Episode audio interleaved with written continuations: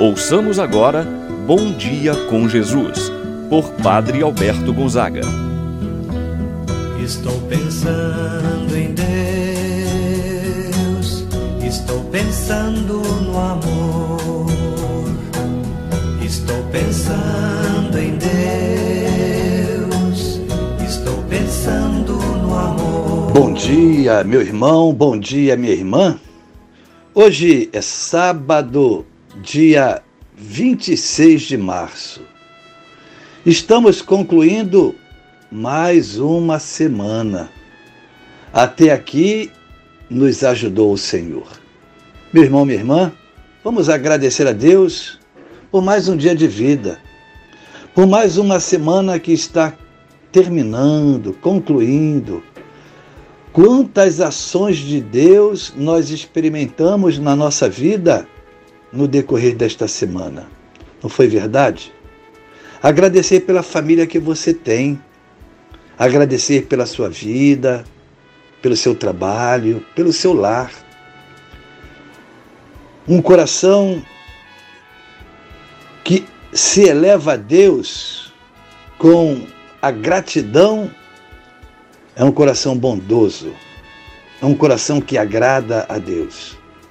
Sejamos sempre gratos a Deus por tudo que Ele realiza em nossas vidas.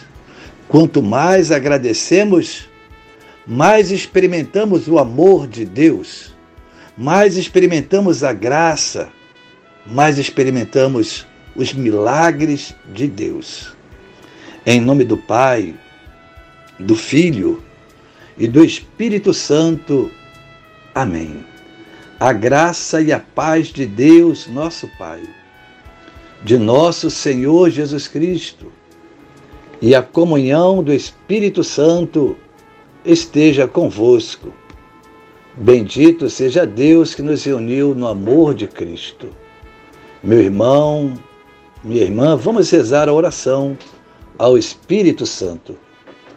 Vinde, Espírito Santo Enchei os corações dos vossos fiéis e acendei neles o fogo do vosso amor. Enviai o vosso Espírito e tudo será criado, e renovareis a face da terra. Oremos, ó Deus que instruístes os corações dos vossos fiéis, com a luz do Espírito Santo, fazer que apreciemos retamente todas as coisas segundo o mesmo Espírito, e gozemos sempre de Sua eterna consolação por Cristo nosso Senhor. Amém. Ouçamos agora a palavra de Deus. No dia de hoje, Evangelho de São Lucas, capítulo 18, versículos de 9 a 14. Naquele tempo, Jesus contou esta parábola para alguns que confiavam na sua própria justiça e desprezavam os outros. Dois homens subiram ao templo para rezar.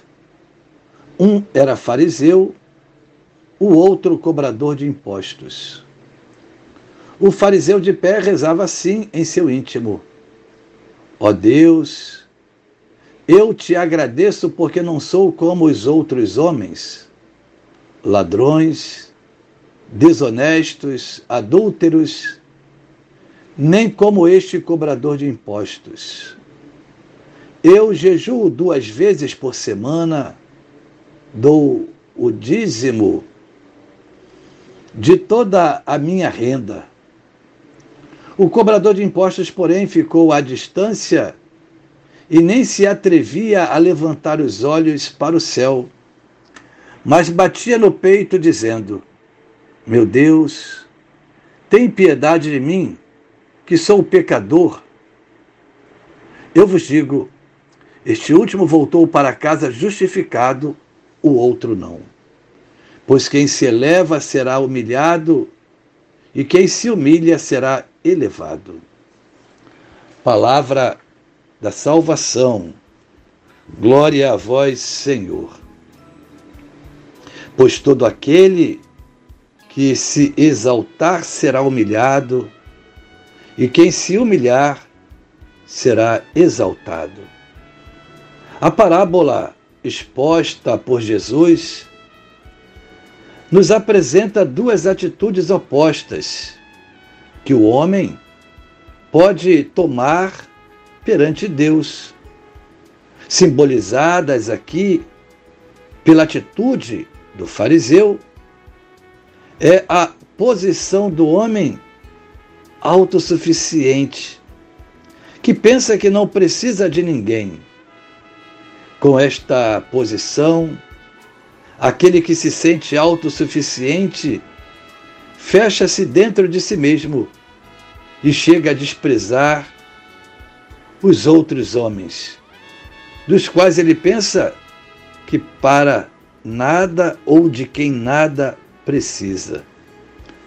Esta forma de oração é um culto à sua própria pessoa, às suas qualidades, talentos.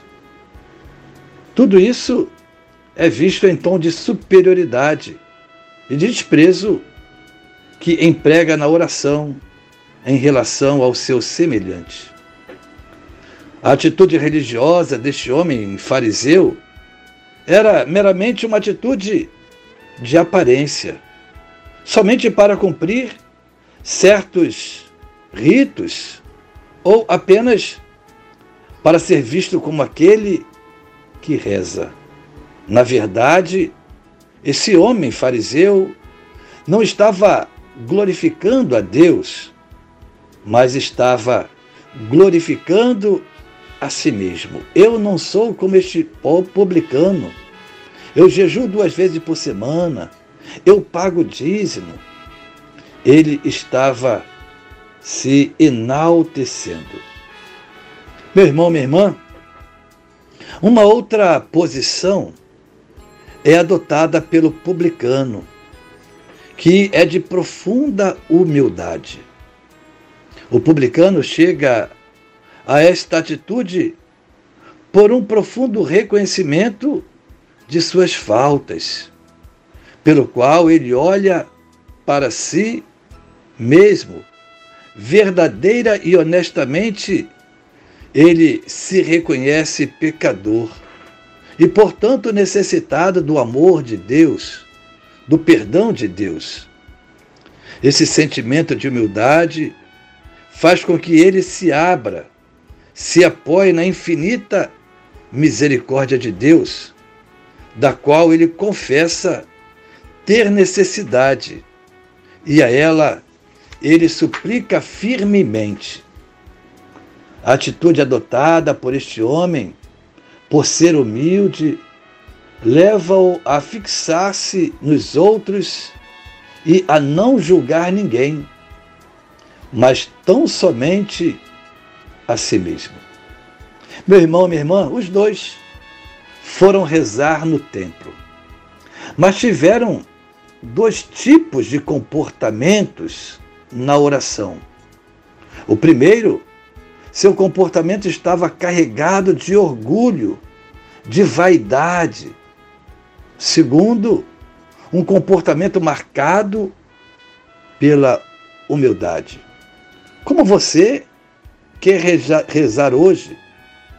Falando só de suas qualidades ou se colocando nas mãos de Deus, reconhecendo a sua fragilidade, o quanto você necessita do perdão do amor de Deus. Quem rezou com arrogância não foi ouvido por Deus. Quem rezou com humildade teve sua prece ouvida. Assim acontece conosco quando nós rezamos.